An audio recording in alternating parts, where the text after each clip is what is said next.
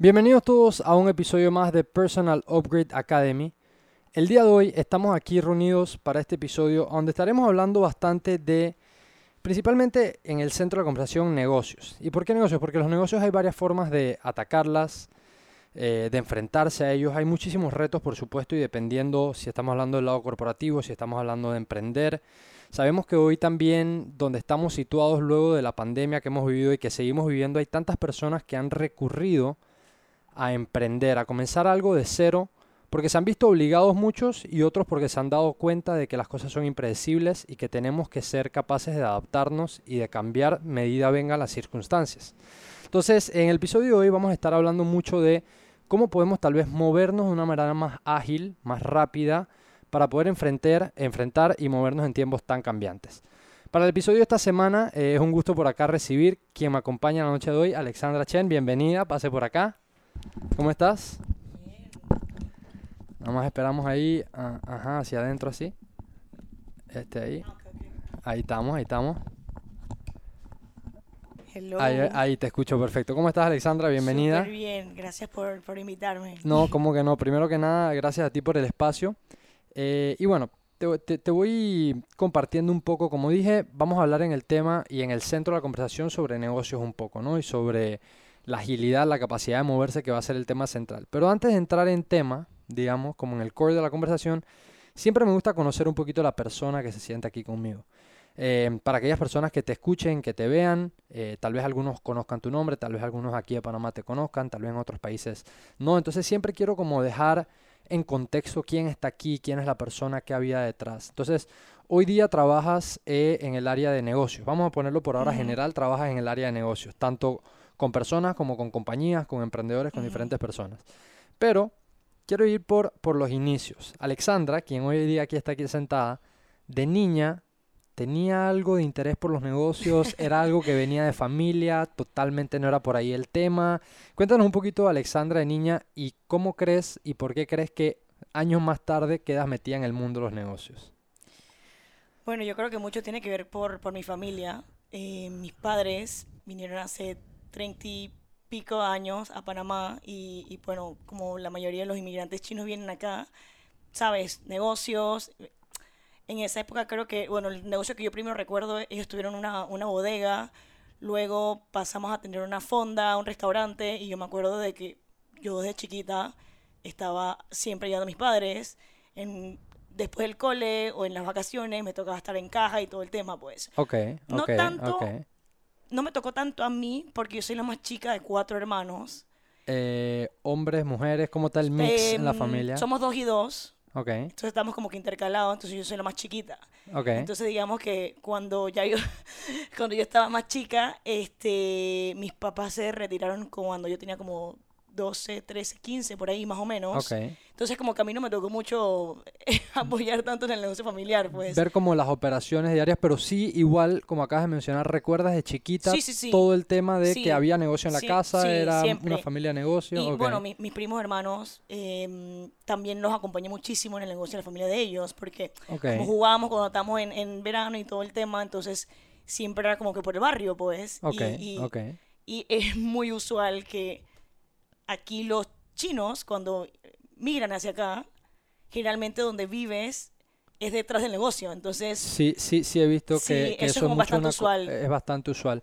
Em, pero entonces, para entender, tu familia llega, migra hace 30 plus años Ajá. por ahí. mm, Y por supuesto se establecen aquí y bueno, como tú dices, como buenos chinos, comerciantes. Sí, o sea, que exacto, sí. montan en, en qué área, ferretería, no sé, Yo- tienda. La, la- la- la- primera bodega, tienda, eh, era en el área de Curundú, que by the way, yo soy en mi, fech- en mi certificado de nacimiento, yo soy de Curundú. Curundeña. Sí, Ah, wow, ok. nací en el Santo Tomás. Ok. Pero yo no recuerdo mucho eso porque ya, o sea, lo que sí recuerdo es cuando mis papás tenían el, el negocio en, en Avenida Perú. Era enfrente de Ok. el Banco Nacional que está ahí. Sí. Y antes había un- una parada de buses. hace poco tiempo. Ok, Entonces, sí, yo sí tengo ese recuerdo porque vivimos un par de años ahí y después ya no- no- nos mudamos a, a unos apartamentos, pues entonces Ok. ese recuerdo como que, que yo tengo desde pelada de, de negocios, pues porque me tocó aprender a sumar y restar rápido, como que atender a la gente, ¿sabes? So, so, so basically para, para, para ir poniéndole como, como más, ¿sabes? Como más color, sabor, forma a la imagen es tus padres tenían eh, como comerciantes, tenían una tienda bodega en el área de Curundú, tú creciste, recuerdas de muy chiquita haber estado en- envuelta como en ese ambiente en donde como Sí. bien tú dices, vives en la parte de atrás de donde trabajas Exacto. y es muy family run based Sí, sí, business, sí, o sea, sí. eh, la familia trabaja Sí. ahí, papá y mamá, los hermanos a medida que van creciendo o tus hermanos ayudaban aquí. Sí, Tú eres la menor, me sí, dijiste. yo soy la más chiquita. Ok, eh, y para, para entender como saber si qué hermanos estaban vinculados o qué no, que tal vez la edad de que tenían, qué, qué tanto se llevan entre tú y tus hermanos. Mi hermano mayor me lleva 12. Ok, eso sí había un spam. Sí, sí, sí, sí, sí. Y el que más está, eh, mi hermana me lleva como 9, 10 y el que está más cerca de mí me lleva 6. Ok, ok, eso sí había como, como diferentes brackets de edad. So, seguramente cuando tú te acuerdas de, de ti, digamos eso último que me dijiste, que se mudaron 12 y por ahí, tu hermano de 20 y pico, sí, seguramente tenía años ayudando a tus papás. Exactamente, Ok, exactamente, ok, ok, ok. Sí. Entonces tenía años, entonces sí está el tema de los negocios desde muy sí, temprano. Sí, yo lo, lo atribuyo muchísimo a mi familia. Ok, eso, eso sí estaba eso por ahí en el ADN corriendo. Y ahora, Alexandra, a pesar de que estuvo rodeada de ese ambiente, o sea, tenías como eso en las venas, como que saliendo de ahí o, o durante la escuela eras la niña que trataba de, ¿sabes? Como vender cosas. Sie- siempre estabas como, tenías como ese estilo. eh, Sí, yo, yo, o sea, ahor- ahorita pensando como que en, en retrospectiva, yo estoy súper agradecida con mis viejos porque me dieron todo lo que yo necesitaba, ¿sabes? Buena educación, colegio privado, techo, comida, o sea, nunca nos hizo falta nada. Ok. Entonces, yo me acuerdo cuando yo todavía estaba pequeña, pero mis hermanos, todos estábamos en el colegio, Ajá. todos los lunes nos dejaban como que la mesada. Ok. Dije, bueno, aquí están los cuaras o los par de dólares y, ahí tú bandéate, pues. Claro, O claro. sea, y, y si yo llegaba el miércoles y se acababa el budget, se acababa. Me, me explico, no es que me hacían refund. Ok, ¿me explico? ok, ok. Entonces, E- Eso también te da un cierto tipo de, uno, aprecio de- porque las cosas cuestan, o sea, Sí, entender de que tienes que manejar y, y cuidar aquí para, como tú dices, no es que el miércoles y que papi, mami, se me acabó, claro, no. sí, no. y cuando estaba muy, muy, muy peladita, o sea, primero, segundo grado, yo me acuerdo que mi hermano Alexis estaba en sexto año o en, primar, en primer año, y no sé por qué los, los recreos en el chino panameño como que no se coincidían, pero yo me acuerdo que yo estaba dije, sentadita y él me llevaba mi pizza y un juguito. O sea, me acuerdo de eso. O sea, que yo no manejaba budget todavía a los siete. Ok, ok. Puede ser como a los 10, que entonces me ponían como que, no sé, un y pico, dos dólares para el lunch, pero muchas veces yo lo que hacía era que, o sea, me preparaba el en mi lunch en casa. ¿Qué pasa? Ok, Mis ok. papás, yo me despertaba y mis papás estaban prepping para ir a trabajar, ¿sabes? Sí. Entonces, yo te digo, yo soy la más chiquita de cuatro hermanos y cada uno en esa época estaba en su guilla, como, ¿sabes? Sí, Entonces, sí. yo me acuerdo que desde muy kid yo me planchaba la ropa, no- ¿sabes? Por, porque, no sé, pues me, me- volví bien recursiva, ahora sí. O sea, era- eras, bien hands-on entonces desde Sí, chiquita. sí, sí. eh, y no sé por qué te estaba contando esto, por lo del budget. Y, y nada, cuando yo empecé a crecer y ta- estaba ya más en la secundaria, tú sabes, tú- te, te invitan, dices, ah, vamos al cine, no sé qué, tus amiguitos y vaina. Ajá, ajá. Entonces, yo dije, pues chica, o sea, tengo 10 palos, cada o sea, estos 10 palos me alcanzan perfectamente para el lunch. Ajá. Y lo que yo hacía es que me hacía lunch y me ahorraba los 2 dólares de- Ok. que tenía por día. Entonces, Ok. como que... Y luego, me, me acuerdo clarito, estaba como en tercer año la- del colegio, y yo me acuerdo de mis compañeros de que siempre como quejándose de que a veces la comida de la cafetería soqueaba, pues. Ok, Entonces, ok. a mí me gusta cocinar. Y yo me acuerdo, dije, bueno, y tripe, tripeo cocinar y tripeo comer. Y un día compré una cajeta de brownies que me costó tres palos, la horneé en mi casa en unos cuadritos. Dije, bueno, vamos a sacar la matemática de esta vaina. Y vendía los pedacitos de brownies. cuánto da? ¿En cuánto lo Ta, ta, corto? ta, ta, ta. 50 centavos era un pedacito de brownie, pero yo invertía 3 dólares y me llevaba 6 para la casa. O sea, que está... Había matemática que O funcionaba sea, ahí. sí, súper. O sea, me estaba ganando el 100% de lo que invertía, which was great. ¿no? Claro, claro. Entonces, eh, fue ahorrando y tal. Y entonces mi- mis viejos tenían que hacer mucho mm, eh, mercado grande, tipo Price Mart y eso para, para suplir cosas de la tienda, ¿verdad? Todavía no se habían retirado. Entonces, yo dije, man, ¿qué venden aquí? Y yo siempre veía que los pelos llevan como esos ring pops, ¿te acuerdas de esos caramelos? Sí, que estaban súper de moda los, los Sí, ring cuando estábamos en, el, en el cole. Entonces, era como que, aguanta, a ver, ¿cuánto trae esta caja? No me acuerdo. eran cajas como de 50 Eran o de co- 100 ajá. ring pops, sí me acuerdo. Pero dije que te cost- o sea, si lo comprabas en la caja te costaba como 25 centavos cada uno. Y yo dije, bueno, lo voy a vender a 50 centavos. Era lo que la gente podía afford. Yo le estaba doblando, tú le estabas Exacto. doblando. Ey, belleza. Y, y así me fui. O sea, como que. No tanto por el comercio como tal, sino como que. Ok, estoy viendo a la gente quejarse por algo. Ujú. Yo creo que puedo solucionar ese algo. Vamos a ver qué pasa. Entonces, bueno, ve- ve- ¿ves por, qué, ¿ves por qué siempre me gusta como iniciar las conversaciones por hacer a la gente irse un poquito atrás? Porque normalmente uno no se toma el espacio como para preguntar, pero cuando te lo preguntan, te sientes libre de ir atrás y pensar. Entonces, hoy día trabajas, como dije, en el mundo de los negocios, en algo que, que es un tema súper interesante en el cual entraremos a conversar ahora más tarde, pero vamos como armando eh, el Sí. rompecabezas, ¿no? O sea, me doy cuenta entonces que creciste cerca de un negocio, Sí. y, y un negocio de retail, digamos, porque es Ujú. una bodega, Sí, tienda, sí. un negocio donde hay mucha rotación, hay, hay personas involved, eh, vienes de una familia, que la familia esté involved en el business. Y me cuentas estas primeras experiencias tuyas durante la escuela, que comienzas a ver como que, "Hey, si hago esto, le saco el 100%, hay negocio, no me cuesta, lo hago en la casa. Exacto. Te comienzas a aprender estos skills que later on in life son como que súper importantes no, y, eh. te, y te forman a, la- a la vez cuando tienes esas oportunidades, que realmente las oportunidades vienen a base de, Tu entorno. de tu entorno y de la necesidad de ser más recursivo para ver cómo Ujú. uno se maneja. Sí, Entonces creo, total. creo que de ahí uno saca muchísima, muchísimo aprendizaje.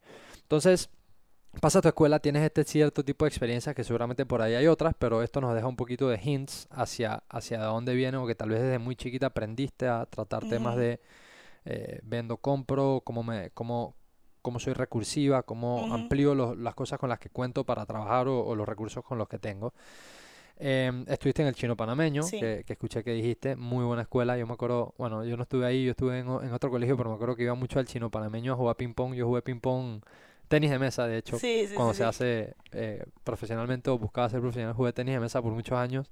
Y mis mejores enfrentones siempre tuvieron ahí en esa escuela. Muy buena escuela. Pero bueno, eh, en fin, regresando a lo que estábamos hablando, eh, terminas tu periodo escolar y de ahí viene generalmente en nuestras vidas una decisión que es fundamental, que es qué hago ahora. Como que uno sale, ah, todavía no ha salido al mundo real porque viene a la universidad, pero ya es como un nuevo scope. Entonces, eh, ¿por dónde decidiste irte? ¿Por qué esa decisión? Eh, ¿qué, qué estudiaste como para entender un poco el camino a medida que vamos así pasando por los años? un año antes de tomar la decisión de ir a, de a la universidad porque es relevante. Ok, claro.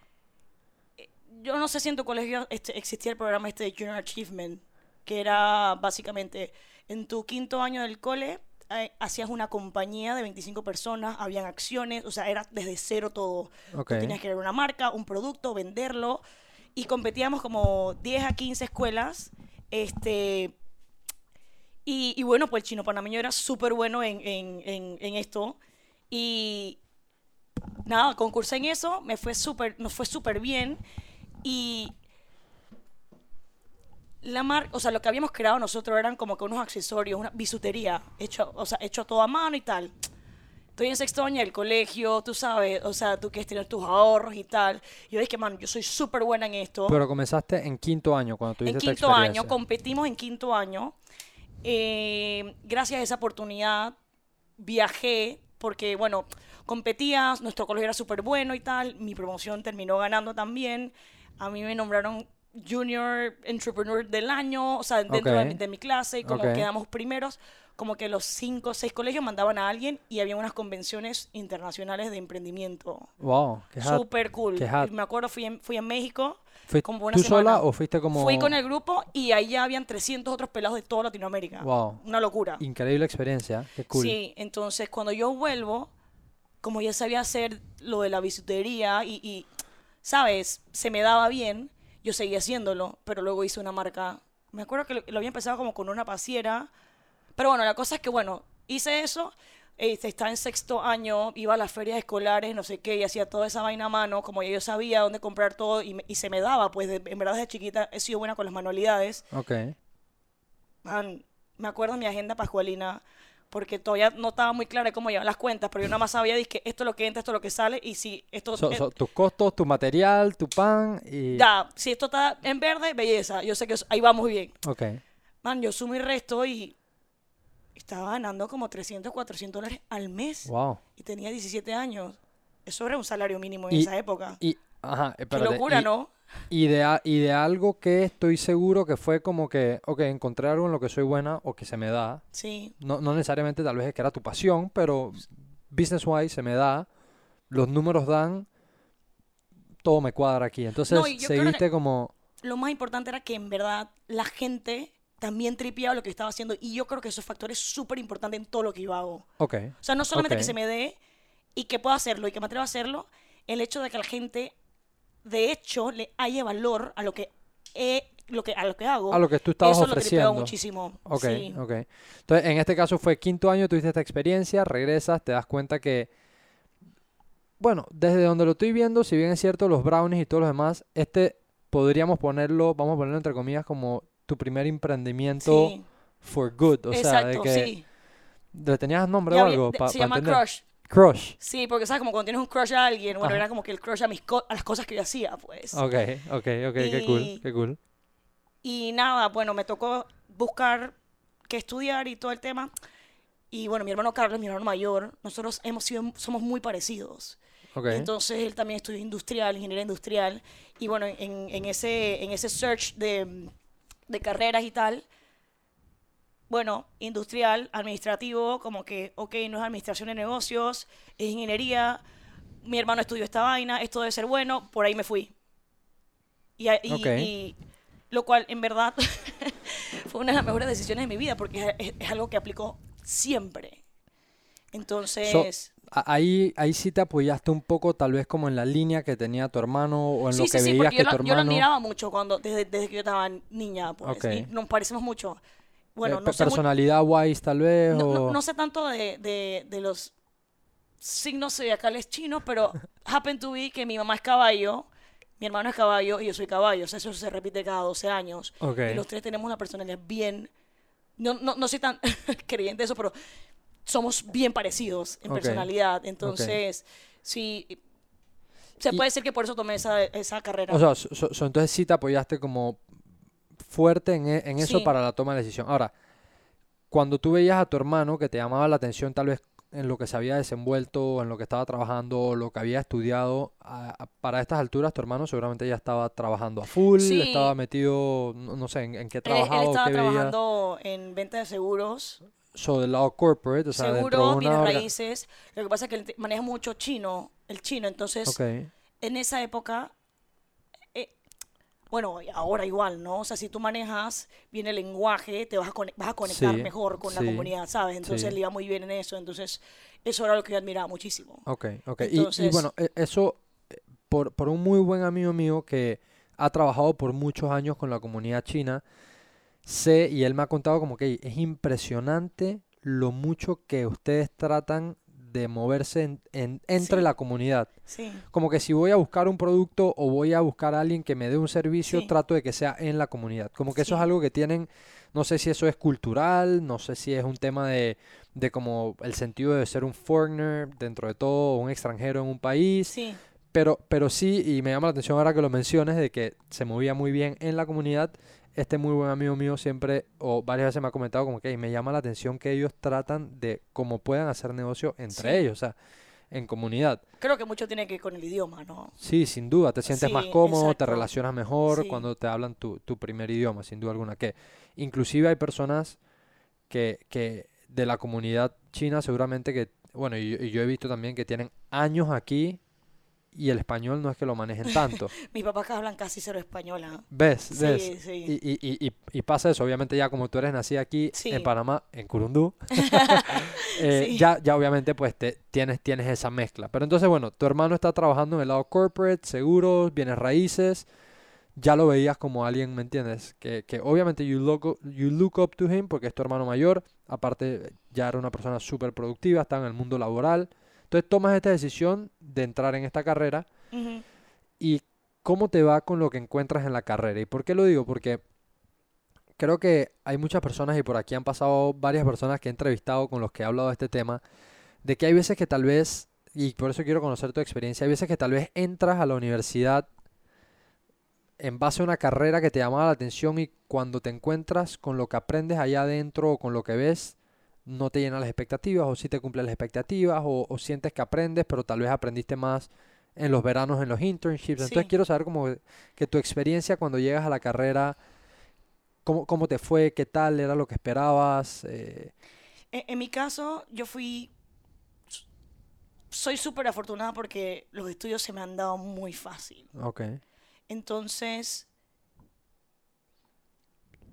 yo vengo, venía de un colegio que, que de ciencias y letras, lo cual matemática, física y todo ese tema como que no me costaba tanto, que sea mucho ingeniería, Claro. aunque sea administrativo, ¿verdad? claro, Pero digamos que yo no le metí tanta mente porque yo seguí emprendiendo la marca A que la tenía vez. a la vez. claro. Entonces yo estaba enfocada como que en, en otra guía, pues. O sea, si estaba estudiando, me iba bien, me, me gradué con honores, no es que eso importe, pues, pero, o sea, lo que quiero decir es como que no, no me costaba tanto. Ok, ok.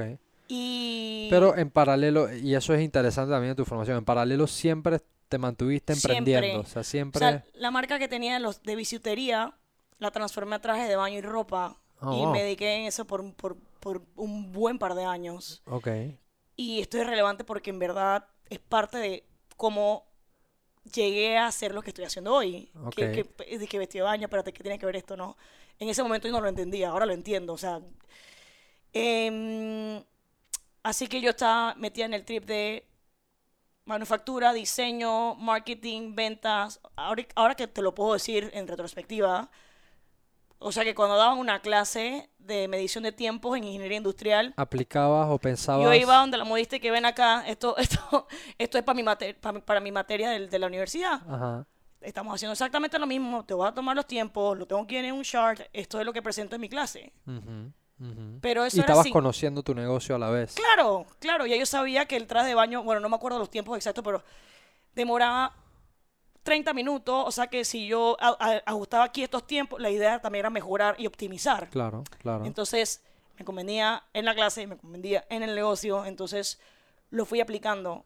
Algo que sí me hubiese gustado, o sea que yo cuando terminé industrial, dije, man, si esto le dijeran a la gente o los formaran y lo- o los guiaran de que, hey, tienes una idea, aunque sea súper loca o lo que sea, o algún negocio familiar, y que tú apliques las materias que estás dando en industrial al negocio, brutal. Adivina qué, sales con la tesis lista. A Claro. nadie le gusta hacer tesis. Claro. Yo lo hice porque yo dije, men, ok, ¿qué puedo hacer? O materias de, materias de, no sé, de posgrado, no me acuerdo cómo se llama eso, o internships, o lo que- pero yo estaba haciendo el negocio, ¿sabes? Y yo dije, Ajá, paso hago la tesis de lo que estoy haciendo yo. Claro, o sea, claro. ¿y qué va en la tesis? O sea, yo es que, bueno, obviamente después aprendí que eso no funcionaba porque lo aprendí en el mundo de agilidad y lean, ¿no? Pero, pero, Ok. pero it- it's funny esa historia también.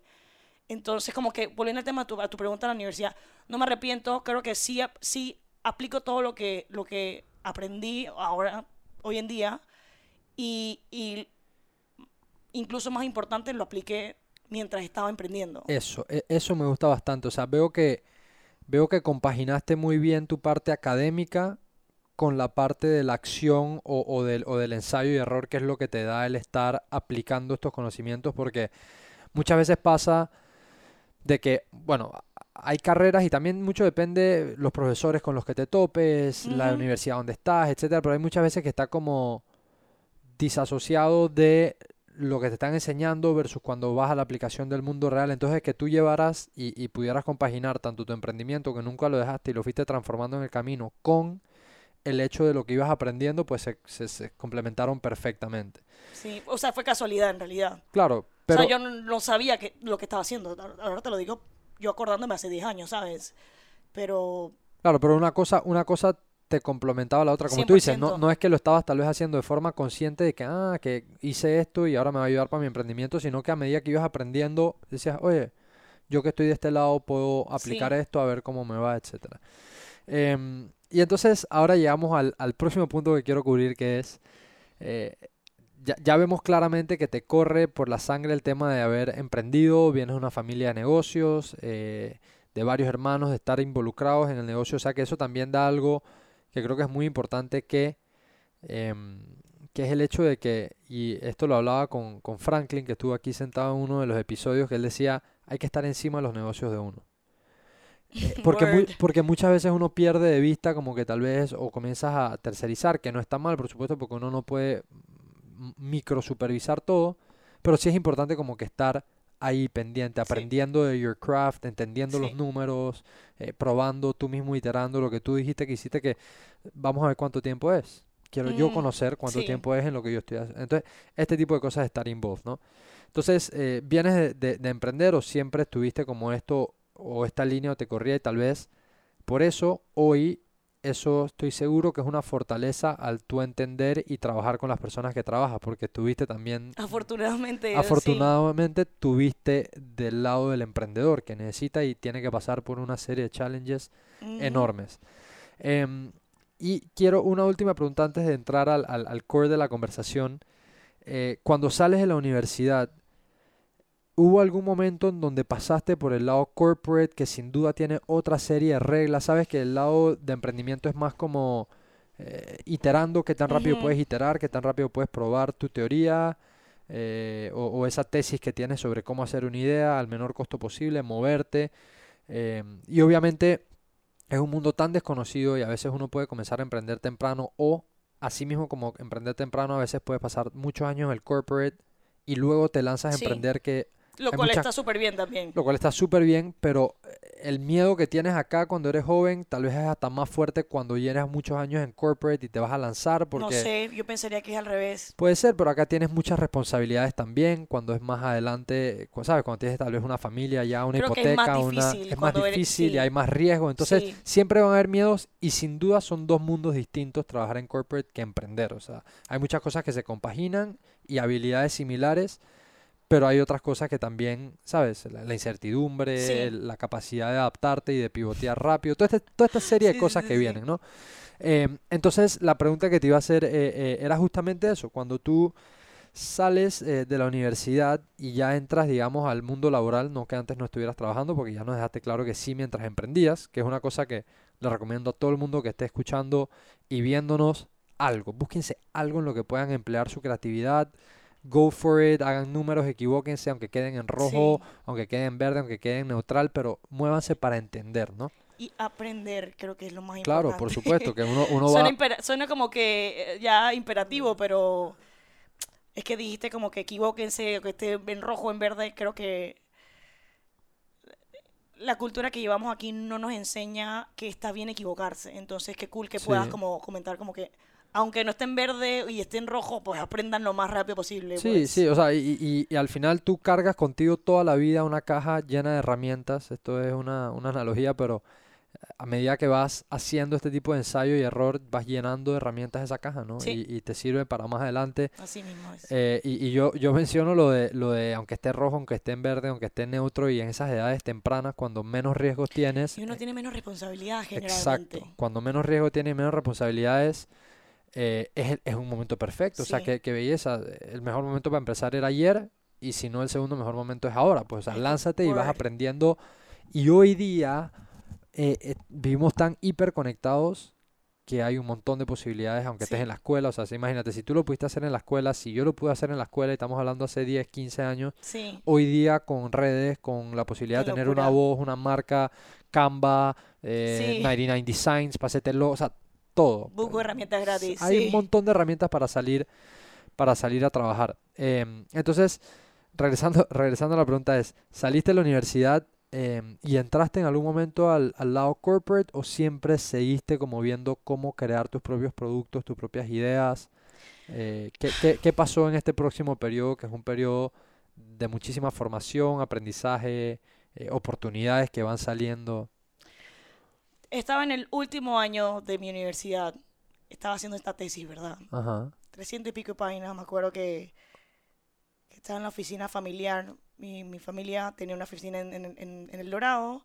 Y me dieron un espacito. Y ahí yo tenía mi showroom de los trajes de baño. Pero ahí Ok. mismo estaba typeando la tesis. Y... Pero yo todo lo vendía por Facebook Group. En esa época no me acuerdo que estaba empezandito Instagram. Creo que estaba pegando. Y dije, yo quiero un website. Quiero hacer un website, quiero hacer e-commerce, lo que sea. Empecé a cotizar. Y yo dije, man, en verdad no puedo pagar lo que Los, cuesta. los presupuestos con los que te Sí, sí, encontraste. sí, claro. Quizás sí lo hubiese podido pagar, pero no tenía esa perspectiva de, de ese tipo de inversión, porque son un par de miles de dólares, ¿verdad? Sí, sin duda. Y dije, ¿tú sabes qué? Voy a aprender. Sí, oh, Ok. Yo dije, ok. ¿Cómo así? Y esto lo digo poco. ¿Cómo así que las empresas más grandes del mundo en esa época, la mayoría eran de tech? ¿Cómo así que yo me meto a mi celular y yo subo una foto y vendo algo? Y que espérate, pero yo quiero entender cómo yo hago, yo clico en Facebook y la foto se sube y cómo la gente me puede comentar. Ok. O sea, me entró esa curiosidad junto con el tema de poder hacer mi propio website para los trajes de baño. Ujú. 2014 empecé a programar. So, un, un paréntesis, me he dado cuenta mucho, ah, y me interesa esto, que en 2014 comencé a programar. Me, me gusta do- por dónde ha comenzado la historia, pero me he dado cuenta que en lo que has ido contando, muchas de las cosas con las que te enfrentaste y te desafiaste fueron a base de pura necesidad. O sea, yo quiero vender ahora mis trajes online, Sí, entonces quiero aprender, Sí. quiero ver cómo se hace. Eh, yo quería que si la ida al cine en la escuela, bueno, déjame ver si yo vendo brownies y los revendo y me sale exacto. Sí, sí, sí. Ok, sí. so, so ibas viendo necesidades en tu crecimiento y veías cómo cubrirlos por tu propio medio Sí. o aprendiendo o por lo menos informándote de Sí. las cosas que habían alrededor. Ok, Sí, wow, había hecho ese realization, pero sí. ok, ok. Empe- Empecé a aprender a programar desde mi casa, ¿no? Como que para ver cómo es esta vaina. Un montón de websites gratis. Y tengo un muy buen amigo mío, Tom, por si algún día escucha esto. Ey, este, me lo topo en, en un concesionario de autos. O sea, él tenía tiempo viviendo afuera y tal. Y me lo topo después de años de no vernos, ¿ah? En un concesionario de autos con la mamá. Hey, brother, ¿cómo estás? No sé qué. Y éramos súper panas cuando estábamos peladitos. Y empezamos a chatear y bueno, chilling. Y un día dije, ¿qué sopa qué estás haciendo?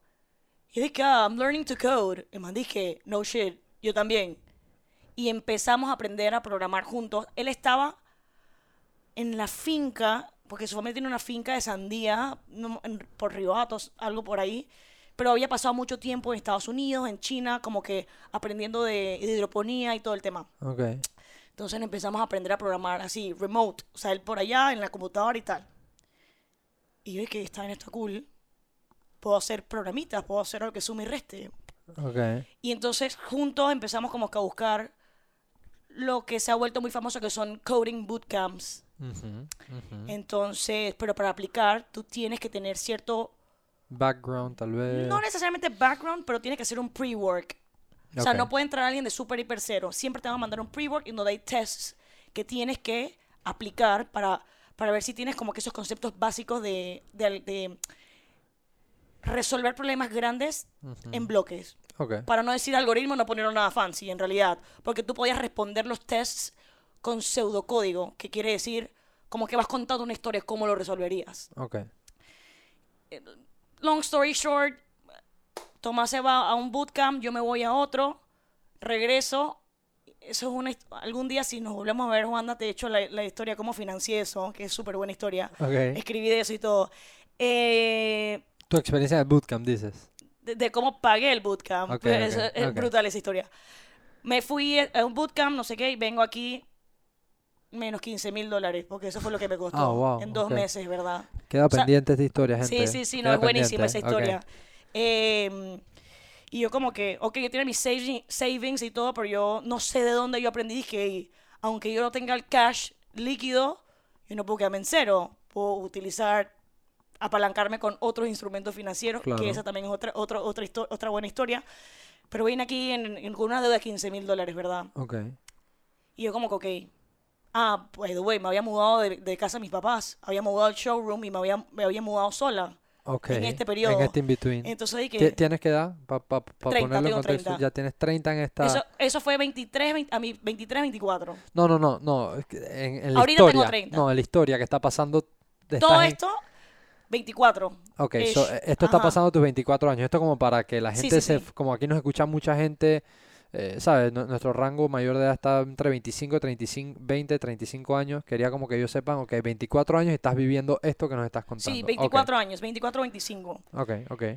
Entonces yo dije, puchica, ok, eh, aprendí, invertí esta plata y todo el tema. Lo más... Regres- regresaste con un skill set y regresaste con un skill set. claro. ¿Ahora qué hago? Voy a aprender con plata ajena. O sea, eso fue lo que, lo que pensé. Ok, Necesito un trabajo fijo donde pueda aprender esto y potenciar esto, ok, ¿verdad? ok.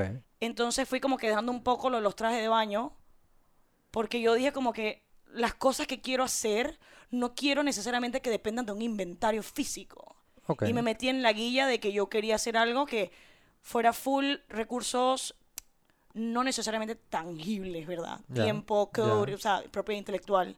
Sí, Y empecé a trabajar eh, como project manager en una startup local ok. que resulta ser que el- la aplicación estaba hecha en el mismo framework, Lenguaje. ajá. lenguaje que el que yo estudié. Belleza. Yo no estaba como coder, pero haciendo como que echando para atrás por el skill set de ingeniería, por el skill set de emprendimiento. No sabía mucho de code, pero servía que yo tuviera noción de eso. Noción, por supuesto. Estuve ahí como nueve meses. Después me pasé a una fintech, que, bueno, no sé si para los que no saben, es un emprendimiento de tecnología en el Claro. área de las finanzas, Claro. local. Y pasé en los últimos cuatro años ahí. Empecé como Junior Developer. Luego me pasé a ser Junior Developer slash Project Manager. Y con el tiempo entonces empecé como que a entender de que la gente técnica, la gente de negocio, usualmente como que los cables se chocan. Y, y yo como que ujú. tengo algo de business savviness, algo de a, a little bit tech savvy también. Y soy buena comunicando. So, un bridge ahí. Entonces me metí ahí, es como a traducir cosas. y, a- y aprendí a diseñar esa hoja de ruta, ¿no? De los, todas las funcionalidades que había que hacer en, el- en esa aplicación. Ujú. Que, man, yo no sé, suerte, it, yo no sé qué era, pero que también estaba hecho en el mismo framework de cual yo había estudiado. Ok, ¿Qué, qué, sea, fra- qué framework Ruby on? Rails. Ruby on Rails era súper famoso en esa época. Ok. Poco gente le va a dar plomo después de escuchar esto, pero, pero, pero, Pero es lo que, lo que aprendiste al momento y coincidiste con que Sí, este fintech cool. y la otra anterior usaban el framework. so, sí, Entiendo lo que dices. No eres la no eras, digamos, en ese momento la persona más técnica del mundo, pero construyes ese puente perfecto porque yo trabajo en tech también hoy día y no soy técnico del todo, pero también entiendo lo que tú dices de que tiene que haber alguien que se encargue del puente Sí, entre la gente que está del lado de tech, que generalmente son muy tech oriented, sí, y el lado de negocios, la gente de marketing, cuál va a ser el, el- el customer journey, por qué las pantallas que queremos. Sí, sí, sí, Ok, tal so, cual, tal so- cual. so tú, tú, tú tuviste esta experiencia de ser ese middle person que estaba... Sí. Ok, Y nada, bueno, cayó la pandemia. ajá, Nosotros todos teníamos trabajo en donde estábamos, pero nos recortaron a medio tiempo. ujú, Y en verdad no lo necesitaba, pero yo soy una pelada muy... O sea, yo tengo que estar haciendo cosas. ok, Pasó la pandemia, estábamos en medio tiempo, estábamos todos encerrados aquí en Panamá, ¿te acuerdas? sí, Te dije pero que me he- gusta... heavily encerrado, o sea, Sí, bien, bien Sí. brutal. Me gusta cocinar. ¿Te acuerdas que te dije hace como Sí. 20 minutos? sí, Y yo empecé a cocinar y a postear vainas en mi, en mi Instagram account. No con miras a vender a nada. ah, Como que, ay, mira, quieres comprar una receta. Ah, no sé qué. Y le compartí, le mandaba comida a mis amigos y tal. Ya la vaina es que empecé a hacer payas de limón y me empezaron a pedir payas de limón y todo. Esto es una historia medio... O sea, para que la gente vea que no... Pero bueno, te repito que tú comentaste como que por necesidad, pero a veces como que simplemente la oportunidad está ahí y Sí. you just gotta take it, ¿sabes? sí, sí, sí, Brother, espero que el Minsa no escuche esta vaina, pero vendí 6 mil dólares en comida en mi casa en dos meses. mentira, A fucking punta de crazy. país. A punta de pay y limón, hice cheesecake, se me quedaban bien brutal. Empecé a hacer dumplings, o sea, yo dije que bueno, en verdad es que La gente está encerrada y quiere comer. Eso era Se un, me da eso era la un known vuelta. fact. Ajá, eso era un known fact. cocino bien, o sea, como que... Y fue súper orgánico. Me acuerdo que una pasiera dije, manda un pay de limón. Yo dije, no, hermana, aquí está la receta, pilla, hazlo. Compra la vaina y hazlo. Yo te digo cómo hacerlo. Que no, no, no, no. Dime cuánto hay y mándame la vaina. Claro. Le mando un pay de limón. Y la man posteó que man, buenísimo y tal. Y de la nada es que mis pasiones... Incoming, dije. Sí, mis pasiones del ciclismo, porque es una mía de ciclismo. Dije, man, mándame uno, mándame uno. O sea, y empezó esa vaina y... es que, bueno, en verdad no tengo nada que hacer, ¿sabes? Sí, o sea, sí. vamos a ponerse pay de limón. No, no, no, no es que me puedo ir a pasear por la calle, claro, estoy en la Exacto. casa.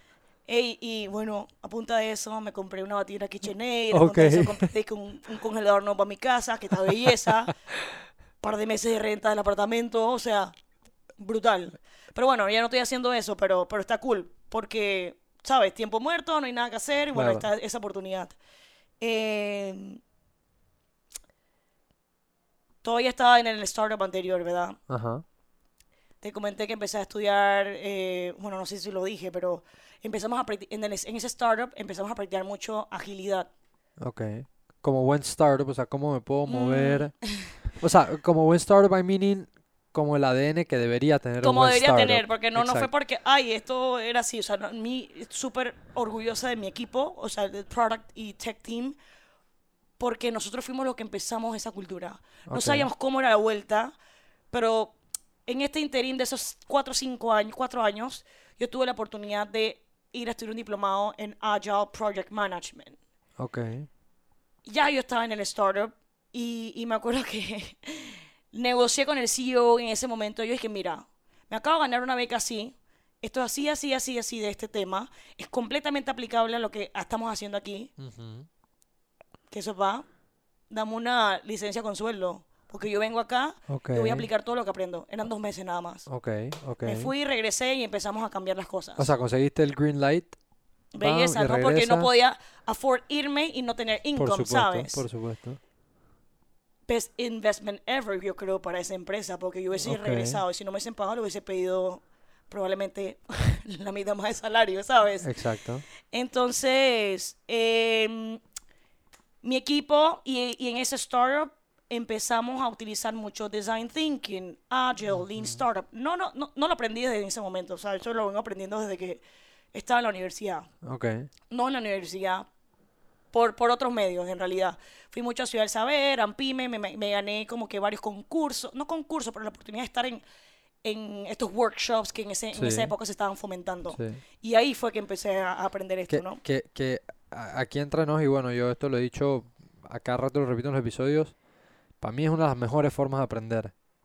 O sea, eh, creo que fuera de el área o, o digamos de lo académico normal, que es como que cuando uno dice que aprender, la gente generalmente salta de una vez a, a la universidad o, o- o al framework académico, pero como que en estos workshops, No, eh, con la cantidad de información gratuita que hay, rodeándose de personas que trabajen en el rubro o Sí. en la industria con 15, 20 años más de estudios de Sí. experiencia, es otra forma muy buena de Sí, aprender. no, So, hay no. mucho ahí, hay mucho ahí para... No, no, es brutal, es brutal. De hecho, creo que en gran parte le debo, eh, a- o sea, mi carrera ese tipo de formación. Ok, que fue inusual, ¿no? Usualmente nos meten, como, ah, tienes que ir a la universidad y tal. Pero bueno, en fin. Em, pasa la pandemia, no sé qué, estamos encerrados, estamos todos trabajando remote y tal. Ya nuestro equipo tenía varios meses trabajando con el CTO, el Chief de Tecnología, Ajá. desde Chile. O sea que ok, ya em- la- el emprendimiento, el startup ese, se, en cierta manera se había acostumbrado a trabajar con alguien remote. O sea que ya esa brecha se... Se había roto, Sí, exacto. Y... Man, yo no sé, yo... Antes de, creo que un par de meses antes, sí, voy a echar para atrás. No estábamos en la pandemia. Diciembre 2019, me acuerdo, me estaba tomando una pinta con mi amigo Demo, que, que le agradezco muchísimo, ha sido como que uno de mis mentores en, en esta, en, en esta carrera de tech. Y yo le que, brother, man, estoy cansada de lidiar con gente que no se quiera pegar a marcos de trabajo que ya existen, que Los han probado por años en los Estados Unidos, en todos lados, y los startups lo están aplicando. O sea, esto no es rocket science, esto no es que... Y no que yo estoy inventando No es que Alexandra Chen lo dijo, no. O sea, esta vaina está escrita de hace 10, 15, 20 te- años. testeada. Testeada.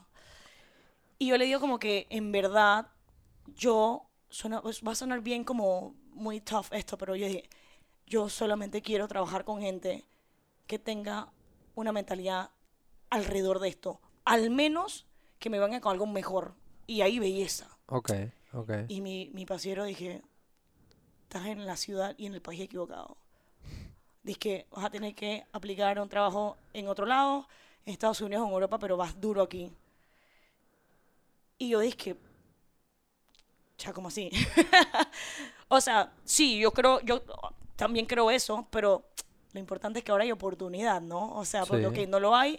Y tú sabes qué, ok, el entorno que yo quiero no está hecho como a mí me gustaría. O no está, o no está en esa, en en ese momento esa curva, digamos, Y yo dije, dije, man, yo voy a ser parte de, de de empujar la fomentarlo, carrera. pues. Bien, bien, bien. Y me armé un workshop. Y yo dije, dije, man, ¿será que yo me puedo armar? Yo puedo condensar lo que yo he aprendido en 10 años en dos horas y, si, y que la gente se lleve esos, esos conceptos y herramientas en dos horas y que si mañana no quieren saber de mí, igual ya tienen las herramientas y ya yo habré puesto un granito de arena a la humanidad. Pero no podía hacerlo gratis tampoco, ¿verdad? Claro. O sea, porque el tiempo y armar toda esa vaina, eso Sí. cuesta. Y yo dije, bueno, armarme un workshop de dos horas de design thinking, agilidad, lean startup, ¿sabes? Estos temas así Sí. tan... Enero, febrero creo, tuve mi primer cliente de consultoría, un pana mío de, la bicicleta, lo ayudé con unos temas y él me prestó un lugar y ahí hice como que el workshop. Y yo dije, mira, si yo consigo 10 personas que me paguen 20 palos por dos horas, ya yo cumplí la cuota de lo que, del profit que yo quiero hacer en dos horas, pues. Bien. 200 palos, ok, pago mis costos. Bien, bien. bien. Ey, Y testeaste tu idea también, trajiste gente, ¡Qué ves locura! el feedback de ellos. Nice. Dije 10 personas y al final se inscribieron 18. Ok. Y tuve que hacer dos tandas. Y, y súper cool, súper buen feedback. Apliqué todo lo que he aprendido, mandé un form, los datos, no sé qué, feedback después. Que eso es el, todo esa el mindset de, de agilidad, ¿verdad? Claro. Y nada, luego entonces volvemos al tema, pandemia, no sé qué, los cheesecake, los pay de limón, etcétera. Y como que ya yo había cumplido mi cap en donde estábamos. Cambiamos mucho de CEOs, o sea, cada vez que vendía un CEO nuevo, era venderle este marco de trabajo, esta mentalidad que, que no es fácil de adoptar, Sí. pero te termina siendo ago- o sea, como que agota mucho cada vez que tienes como que reset y venderle y- company culture, la cultura empresarial, Ujú, a un nuevo líder. ujú. Entonces yo dije, bueno, este es mi, o sea, como que ya yo, yo hice lo que yo podía hacer en ese startup, hablé con mi equipo y bueno, súper bien. Claro, yo no me fui y dije, bueno, voy a ver qué hago. O sea, yo- buenos savings, quiero que la gente también aprenda cómo a prepararse económicamente. Claro, claro. Pero yo antes de soltar esto, ya yo tenía un contrato en consultoría. Ok. Por el part-time y por la misma plata por la que yo ganaba. En- Ok. en- So, so, so como para, para terminar de, de- de pintar el, el- el- el- frame aquí o, o- la pintura, em, estabas en este startup, tenías muchas ganas ya y estabas muy claras que el, todo lo que está detrás de eh, eh, Lean Startup o, Agile, eh, este tipo de metodologías que como tú dices, no es que Alexandra Chen estaba inventando la rueda, sino estás agarrando algo testeado y lo estoy introduciendo a un mercado que tal vez me escucharán los early adopters, pero y, y- y- coincido perfectamente contigo porque el producto en el que yo trabajo de tecnología lo arrancamos hace cinco años aquí en Panamá, bastante of, ahead of its curve, entonces es challenging Sí, tratar sí, de sí. meter algo donde todavía la gente no está pensando acá, sino que estoy pensando en, en cómo hago y, y los fondos y, ¿sabes? Sí. Es como que te estoy tratando de vender algo, te estoy, te estoy vendiendo, como dice eh, un episodio de medicina que tuvimos aquí, y, eh, y es que la gente prefiere que le vendas, eh, o sea, no, no la prevención, sino la cura, ¿sabes? Sí. Es ese dilema. sí, sí, Entonces, lo que tú estabas tratando de introducir o que has, o que tomaste la decisión de, sabes que yo me voy a poner atrás de la carreta y voy a comenzar a empujarla para que se mueva, por ahora se puede ver en muchos lugares como la prevención, Sí, no la cura. sí, sí. Tengo un debate interno con eso porque, porque la mayoría de la gente lo ve como la cura, pero yo sé que es una prevención, tal cual como tú lo acabas de decir. Exacto. Pero vender eso y que la gente aloque recursos a este tipo de consultoría, vamos a llamarle, Ajá, no es tan fácil. claro. No es tan Claro. fácil. Pero bueno, Pero, pero, pero comenzamos a ver ya en el ecosistema personas que están willing a take sí. ese shot porque no todo el mundo está en el mismo nivel ni todo el mundo tiene el mismo mindset. Entonces hay gente que claramente ha escuchado de estas terminologías, ha escuchado estos frameworks que funcionan, que trabajan, que las usan las Sí. compañías más reconocidas del mundo. Exacto. Entonces, bueno, cuando uno lo ve así es de que ah, algo de válido y de interesante y de importante tiene que tener este tipo de frameworks. Sí. Em, entonces, te sales del, te sales del trabajo donde estabas, eh, pre-pandemia, como dijiste, y muy importante, me gusta que lo hayas aclarado, no es que saltaste a lo loco, sino que te venías Sí. preparando, habías testeado ya una idea, Sí. haciendo un workshop, conseguiste de- este contrato de consultoría, eso sabía que estabas partly cubierta. Bueno, Todavía hay un, todavía hay un futuro muy incierto, pues, porque un cliente de sí, consultoría no te dice nada, en el sentido de que no te asegura lo que es tal vez estar en un lugar fijo.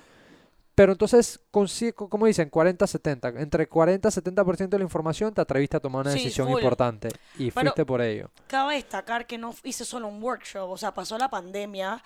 Mi amigo, que fue mi primer cliente, ya me había aprobado un contrato para capacitar a sus líderes de su empresa. Eran como siete. ok. En la pandemia se me cayó el contrato ese. Y fue como que, fuck. y que bueno, pues nada, shit happens. O sea, Claro. pero ese mismo workshop lo cambié en formato digital Ajá. y lo dicté a 100 personas online Ok. en cursitos de 10, 10, 10, 10. 10 porque eh, como es un workshop muy interactivo, después de 10 se me Poder sale un poquito... de- atender, claro, poder Sí. atender. Y entonces, o sea, ya había hecho algo de income también por ahí, ¿no? Porque eran Ok. workshops pagados Ok, eh, por un fee súper bajo. Tengo entonces el cliente este en consultoría, que inicialmente me contrató para hacer product management.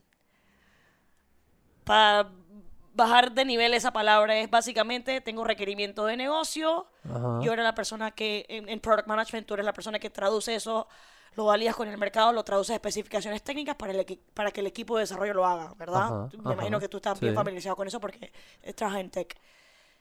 Yo entro a esa empresa como consultora, part-time, dos, tres meses creo que era el contrato. Y lo que ellos necesitan era Product Management. Yo entro y me doy cuenta que no hay roles ni responsabilidades definidos, no hay una cultura empresarial muy definida en cómo desarrollar productos. Y súper cool que estuvieron abiertos a moldear un poco lo que habíamos acordado que íbamos a hacer juntos. Lo cual yo creo que eso es lo más importante. Esa capacidad de, de, de- de Adaptarse. adaptarse. Exacto. Claro, claro. Brutal. Em, super cool. Empezamos como a definir los roles, responsabilidades, organigrama y tal. Meter un poquito ese agile, o sea, cultura de agilidad. Ajá. Belleza. Y bueno, ellos me ofrecieron que fuera product manager ahí. Pero ya yo dije que no, man, este lifestyle está cool, que yo puedo manejar mi tiempo y tal. It's risky, me da miedo todo el tema. Pero ven acá, o sea, ¿cuántos reales hay en mi cuenta de banco? ¿Con cuánto vivo? No sé qué, ta, ta, ta. Y es que no, man. Yo voy a intentar seguir haciendo esto mientras yo pueda. Ok. No sé cómo todavía, pero Sí, no, no está todo figured out, pero te atreviste a irlo resolviendo en el camino. porque tenía un poco de savings de los pay de limón y todo el tema. Yo como que, ok, esto está cool, no estoy tocando mis ahorros, estoy viviendo con lo que me ha hecho pandemia, vamos bien. Ok, ok. Tuve como unos meses medio foco, en verdad, que yo dije que yo sentía que no estaba haciendo nada, pero me di cuenta que ahora en retrospectiva yo estaba creando relaciones, abriendo puertas, generando conversación, tocando estos temas. Y aunque el ROI no era monetario, eso fue lo que me hizo empezar a ganar más clientes eh, o sea, después. Ok. Eh, atendí otro startup. Ta- también, también un paréntesis ahí. Eh, eh, entiendo y veo en, en esta, en, esta historia tuya que nos estás contando que cuando tienes ese primer cliente que tienes esta consultoría, dos, tres meses, también como que ese tipo de milestones uno los celebra y, y motivan porque te das cuenta como que, hey, tuve este cliente dos, tres meses, le fui de uso y, de, y le aporté valor. Así como este, estoy seguro que hay otros allá afuera Sí, que total. puedan necesitar este tipo de, de frameworks, como tú dices, principalmente la agilidad, o sea, Sí. eh, Agile, que es lo que tú tienes hoy día, que es Agile Consulting eh, bueno, Lean, que va por ahí también, o sea, esta posibilidad de que tal vez ahorita podríamos eh, hablar como un poquito de eso para que quienes estén escuchando y te han escuchado varias veces hablar de Agile o de Lean, eh, darles como un concepto generalizado de, de qué es lo que se busca a través de estas metodologías, o sea, moverse más rápido, ser más efectivo con los recursos, eh, mucho lo que acabo de, eh, o sea, lo que acabo de decir, 40-70% de los datos, a tomar la decisión, no recopilar por años datos y después Sí. me muevo. Es básicamente cómo podemos idear, descubrir, prototipar, testear, ejecutar, aprender y hacer esto all over again, minimizando riesgos, maximizando recursos y con esa habilidad de poder moverse ante incertidumbre. Que lo que yo creo que acabo de decir aplica en verdad para cualquier industria. Claro, Que, me siempre hay que estarse renovando Sí. y pensando de una manera, como tú dijiste, maximizar los recursos, minimizar Minimizar los riesgos. riesgos y tener la capacidad de iterar. Exacto, de iterar, exacto. Pero aún más importante, con el usuario o el cliente en mente. Ajá. Vamos a agregar eso, porque Ajá. no es cuál es mi No es solución, sí, no es para mí, es para la gente. ni sí. enamorarme del producto mío, Exacto, que pasa mucho, claro. Es entender el problema, entender quién tiene el problema y entonces idear alrededor de eso. No es yo tengo algo y vamos a ver quién se lo vendo. Porque creo que, la, que las puedes pegar, sí, pero creo que las probabilidades de éxito son menores. Y es algo que yo digo muchísimo. Las probabilidades de que tú o yo seamos alguien tipo, I don't know, Steve Jobs o Bill Gates son bien bajas. Sí, sí, que, que que sea el creaban- producto que, el producto es como honey. Sí, o sea, los manes creaban necesidad. Sí.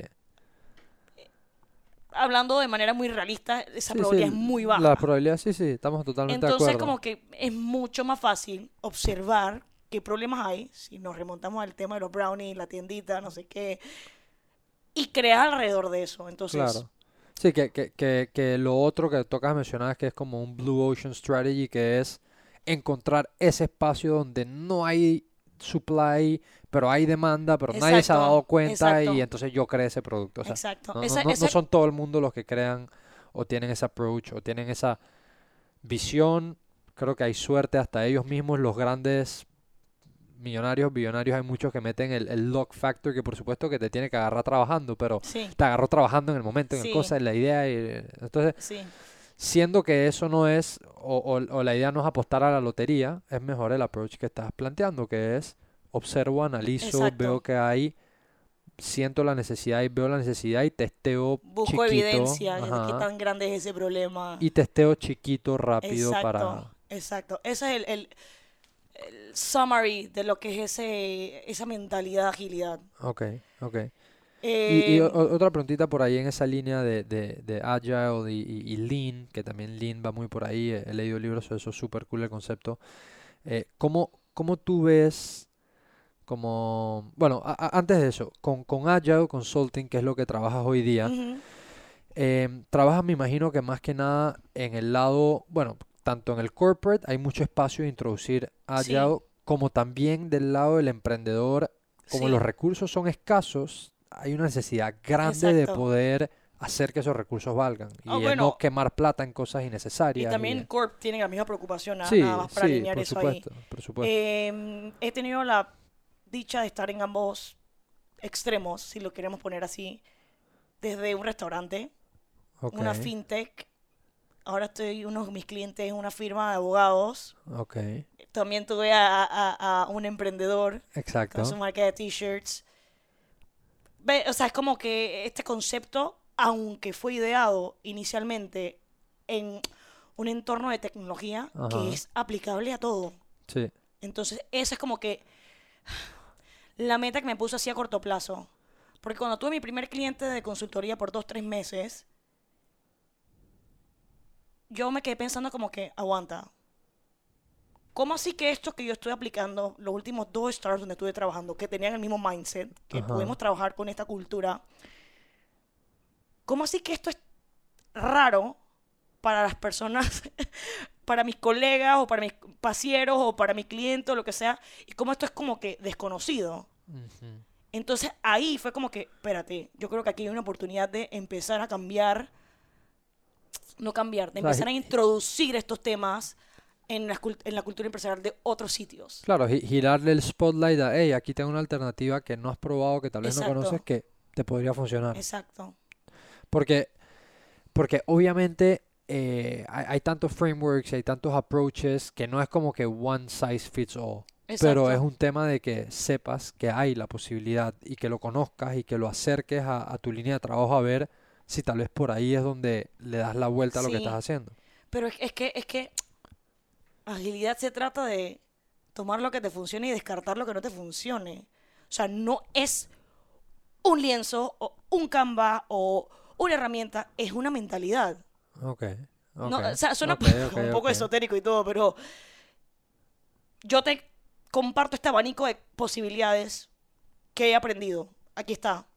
Si algo no te funciona, hay espacios para reflexionar sobre ello y tú me dices, hey Alex, esto no funciona, dale pues.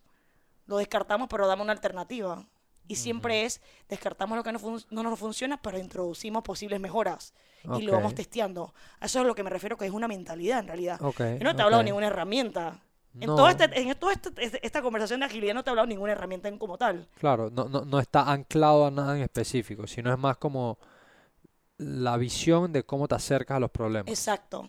O sea, que, que agilidad, agile, viene de un manifiesto de 12 principios y como que buenas prácticas, belleza, o sea, esa es la teoría, pero que es mucho más que eso, ¿no? O sea, si luego de esta conversión google- googleas el Agile Manifesto, te das cuenta de que si tú cambias dos palabras, en vez de Development Team asociado a software, que Development Team sea quien sea que haga cosas, que te lo juro que al menos el 90% de los principios del manifiesto van a aplicar a cualquier emprendimiento Claro, o a cualquier empresa. o cualquier empresa, exacto.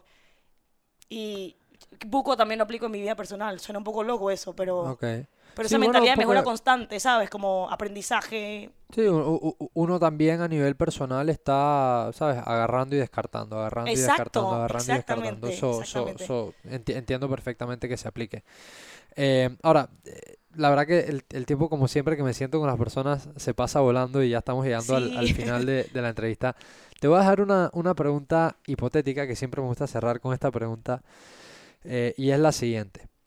Eh, hoy día, Alexandra Chen, quien está sentada hoy aquí conmigo, ha tomado una serie de decisiones, una serie de aprendizajes, errores, aciertos, fracasos, eh, momentos de incertidumbre, te lanzas, no te lanzas. to- Ha vivido todo y todo eso te ha traído, toda esa serendipia te ha traído aquí. Serendipia, esa palabra es ¿Verdad? cool.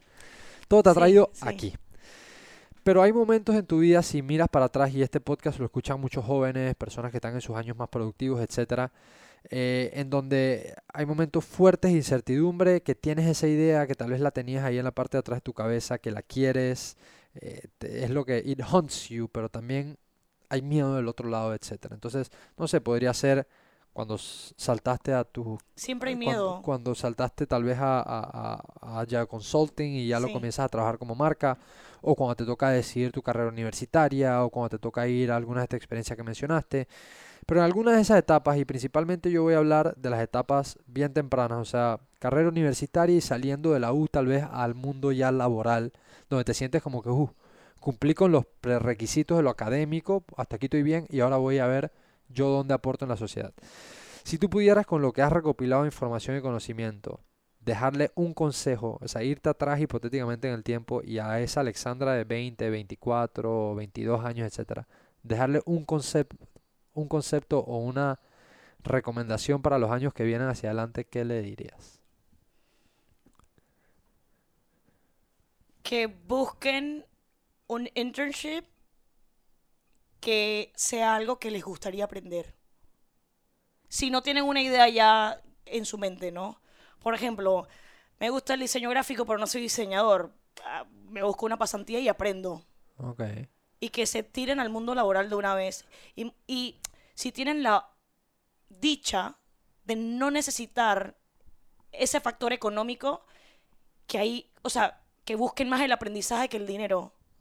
Porque cuando uno aprende a generar valor, la plata viene, o sea, eso es... Por añadidura, sí. exacto. En- So, so- so como el concepto de herramientas o cosas complementarias que no necesariamente tienen que estar en tu línea principal de trabajo, negocio o enfoque, pero que puedan complementarte a ti como Exacto. lo que hablamos de la caja de herramientas. O sea, sí, como dijiste, no sé, tal vez estás trabajando en tecnología, pero el abrirte, y eso lo hablaba con uno de los programadores de nuestro equipo, decía como que "Hey, como persona súper técnica, yo me reté a mí mismo a involucrarme en fotografía y videografía, porque la creatividad de rodearme con ese mundo sentía que me iba a impactar acá y definitivamente lo hice. Sí. Entonces me resonó con esto que Sí. dijiste, como que busca experiencias complementarias, aunque no estén necesariamente en tu línea, pero te llaman la atención, te despiertan la curiosidad, trabájalas y seguramente tendrás cómo aplicarlas a lo que haces.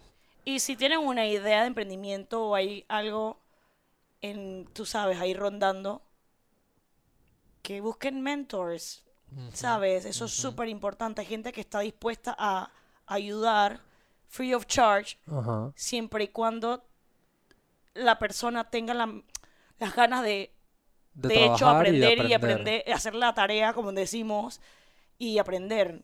Ok. y que te estén lo más rápido posible, pero con riesgo calculado. No es de que, hey, me voy a endeudar y por, tú sabes, N cantidad de plata, le voy a pedir a- plata a todo el mundo. Es de que, man, eso es otra guía, que la gente piensa que necesita plata para poder emprender. Sí, sí. Si yo te, o sea, todos mis startupsitos lo hice con 10, 20 palos, te lo juro. Ajá. O sea, que en verdad no es la plata, es como que buscar la manera de probar tus ideas y la mayoría de las veces uno empieza es alocando tiempo y esfuerzo. Ajá, sí, sí. Así que eso creo que sería como el advice que yo daría. Ok, me gusta, me gusta, me gusta. Eh, bueno, mil gracias Alexandra por acompañarnos en este episodio. Esto fue un episodio más de Personal Upgrade Academy para todos los que nos están escuchando y viendo. Ya saben, nos vemos todos los jueves por este canal, en cualquiera que nos estén escuchando. Nos vemos en la próxima. Bless.